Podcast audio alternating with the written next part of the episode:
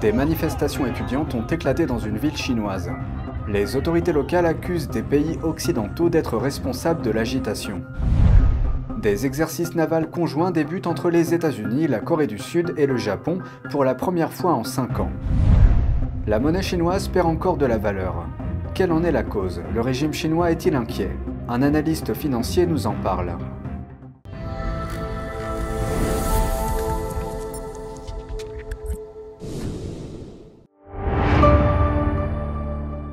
Bienvenue dans Regard sur la Chine. Les manifestations d'étudiants gagnent du terrain en Chine. La police locale s'en prend aux meneurs de ces manifestations. Mercredi dernier, des protestations contre les mesures de confinement ont éclaté dans au moins cinq universités de la ville chinoise de Jiangzhou. Certains étudiants disent qu'ils sont confinés sur le campus depuis plus d'un an. Les autorités affirment que ces mesures strictes visent à stopper la propagation du virus. Vendredi, un avis émanant d'une université a commencé à circuler en ligne. On y lit que certains étudiants à la tête des manifestations ont été placés en détention par les organes de sécurité publique. Il décrit également les manifestations comme causant des problèmes. Il poursuit en accusant des forces étrangères d'inciter les étudiants à violer la loi selon ses termes.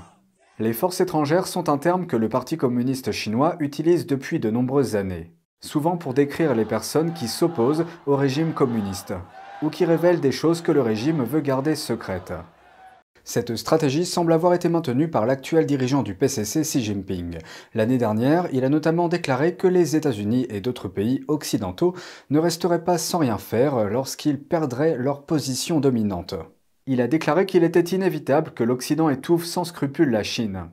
Il a également appelé le peuple à maintenir une concentration stratégique et à développer un esprit de combat contre les pays occidentaux. Avec le congrès du Parti communiste chinois à l'horizon, le leader Xi Jinping obtiendra-t-il un troisième mandat au pouvoir? Et si c'est le cas, l'approche agressive de la Chine en matière de politique étrangère changera-t-elle? Jeudi, un responsable chinois a confirmé que la réponse est non. Nous, Chinois, ne capitulerons pas face à la pression. Nous n'avons pas peur des forces malveillantes. Nous ne resterons pas sans rien faire lorsque nos intérêts nationaux sont mis à mal. Personne ne doit attendre de la Chine qu'elle avale un fruit amer qui nuit à nos propres intérêts. La politique étrangère de Pékin est souvent décrite comme la diplomatie des loups guerriers. Malgré les critiques selon lesquelles elle a été contre-productive, le vice-ministre chinois des Affaires étrangères affirme que les diplomates chinois continueront à la mener. S'exprimant lors d'une conférence de presse, il a déclaré qu'ils allaient surmonter tous les obstacles, faisant principalement référence aux réactions et aux réponses des pays démocratiques. Ce fonctionnaire est considéré comme l'un des principaux candidats au poste de ministre des Affaires étrangères de la Chine, et ce avant un prochain remaniement de la direction. Le Japon mène des efforts pour arranger ses relations avec la Chine. Le 29 septembre marque le 50e anniversaire de l'établissement des liens diplomatiques entre la Chine communiste et le Japon. Voici la suite. Le Premier ministre japonais a appelé jeudi à des relations constructives avec la Chine. Cette remarque intervient alors que les deux pays ont marqué le 50e anniversaire de la normalisation de leurs liens.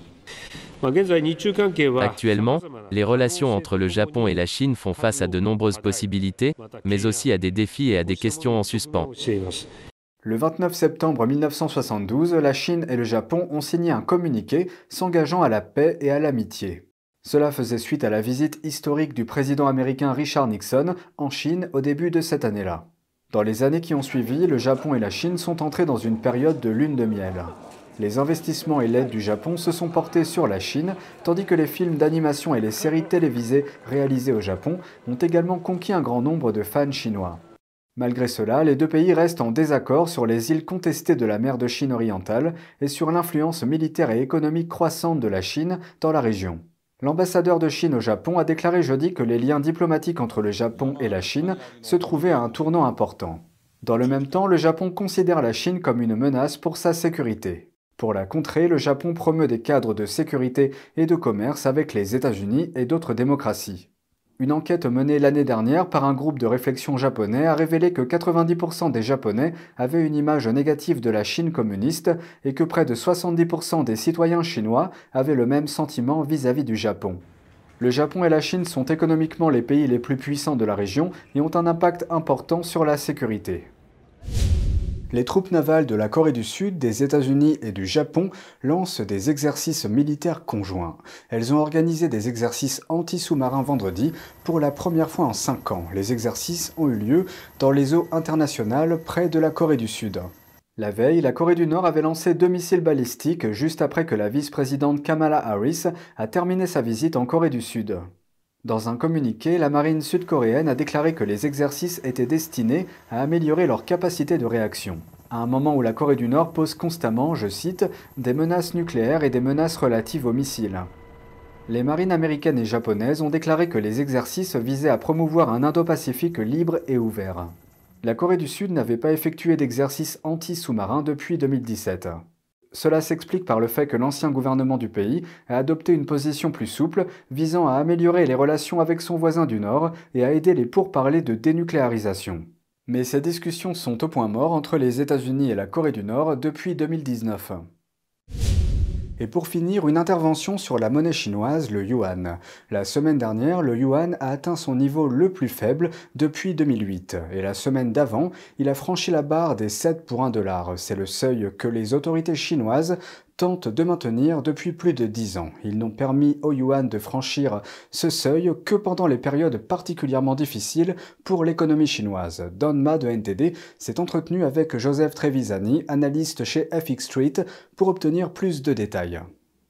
Joseph, thanks for joining us. You know, I just want to talk to you about the strengthening dollar and the weakening yuan. Joseph, merci de nous avoir rejoints. Je voudrais vous parler de la hausse du dollar et de la baisse du yuan. Pensez-vous que la dégringolade du yuan est davantage due à la hausse du dollar ou à la baisse de l'économie chinoise? Merci de me recevoir. C'est une combinaison des deux, et c'est vrai dans le monde entier si vous regardez toutes les monnaies qui s'échangent contre le dollar. Le dollar est universel en ce moment et c'est principalement à cause de l'insistance de la Réserve fédérale américaine à augmenter les taux pour maîtriser l'inflation. Personne d'autre n'adopte une ligne aussi dure, aucune autre banque centrale n'adopte une ligne aussi dure contre l'inflation sur la base de la politique des taux d'intérêt. C'est la raison principale. Et comment pensez-vous que le gouvernement chinois réagit à l'affaiblissement du yuan par rapport au dollar? Le gouvernement chinois, comme tout le monde, a probablement une vision légèrement schizophrénique de la situation.